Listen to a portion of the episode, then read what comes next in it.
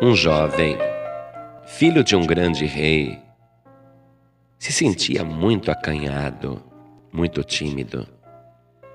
E quando ele saía do palácio para ir, por exemplo, até o centro da cidade, ele, ele ficava muito envergonhado de andar na rua, porque parecia que ficava todo mundo olhando para ele e ele se sentia tão constrangido com o olhar das pessoas que ele tropeçava nos próprios pés, embaralhava as pernas, enfim, não conseguia nem andar direito. E ele ficava muito envergonhado, porque ele tinha até a impressão que os outros zombavam dele. Um dia ele chegou para o pai dele, o rei, e disse: Meu pai, o senhor é um soberano tão altivo, tão imponente, o senhor tem uma majestade tão grande, que só de olhar para o senhor as pessoas te respeitam pelo seu porte.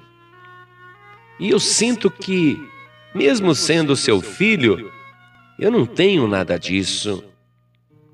Me ensina, meu pai, como andar, como me comportar e como agir.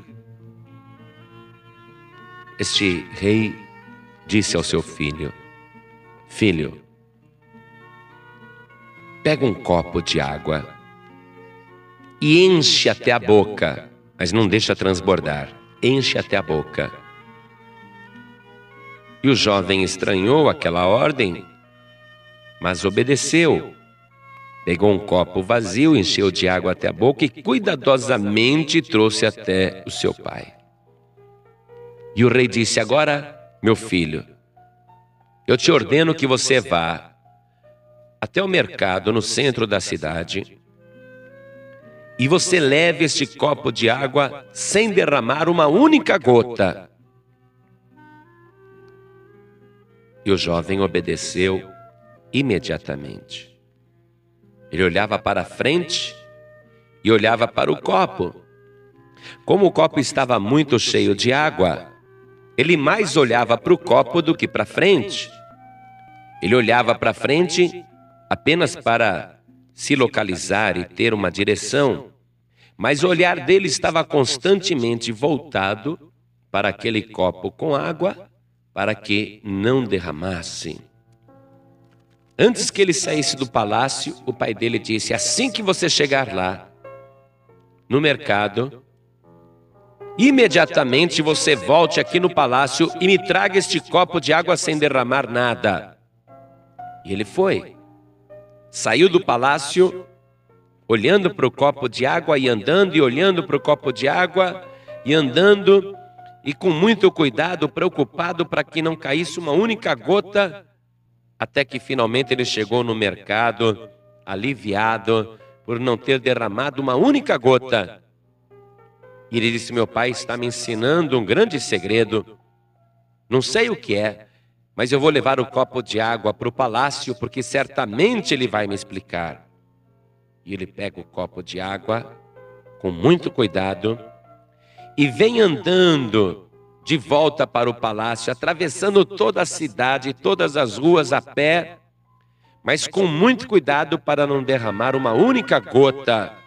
Olhava para frente e para o copo, para frente e para o copo, e com muito cuidado, até que ele chegou no palácio, com muito cuidado subiu os degraus, olhando para o copo, e foi até a direção do rei no seu trono, olhando para o trono e olhando para o copo sem derramar nada, até que ele conseguiu chegar na presença do rei. Satisfeito, ele disse: Pai, eis aqui o copo com água. Fui e voltei sem derramar uma única gota.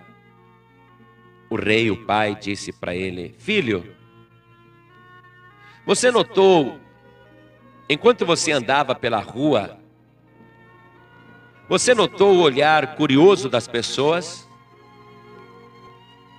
E o jovem disse: Não, pai. Por que, meu filho?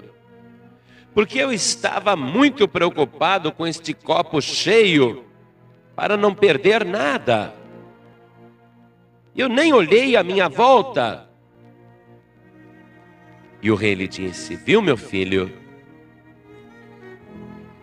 Olhando para o copo, você não ficou olhando à sua volta e nem se preocupando com o olhar das outras pessoas. Assim também é todo aquele que é cheio do Espírito Santo de Deus. O nosso corpo é um vaso. O vaso vazio se preocupa com tudo, é tímido, é fraco.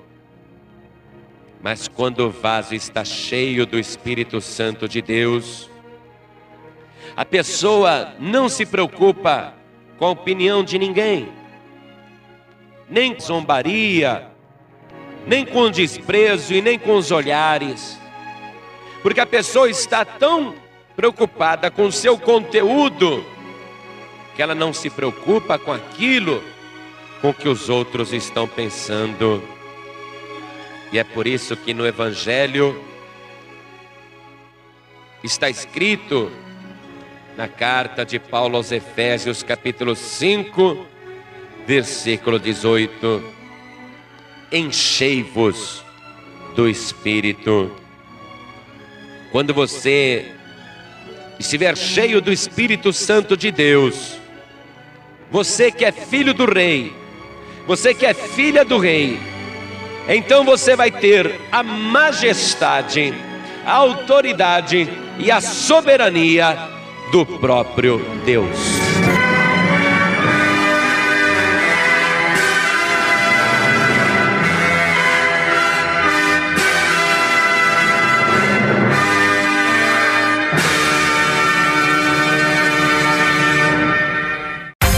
Você acabou de ouvir este podcast com João Ribe Palharim, um oferecimento dos pregadores do telhado. Para saber mais sobre este trabalho, acesse o site pregadoresdotelhado.org.br. Pregadores do Telhado, feliz a nação cujo Deus é o Senhor.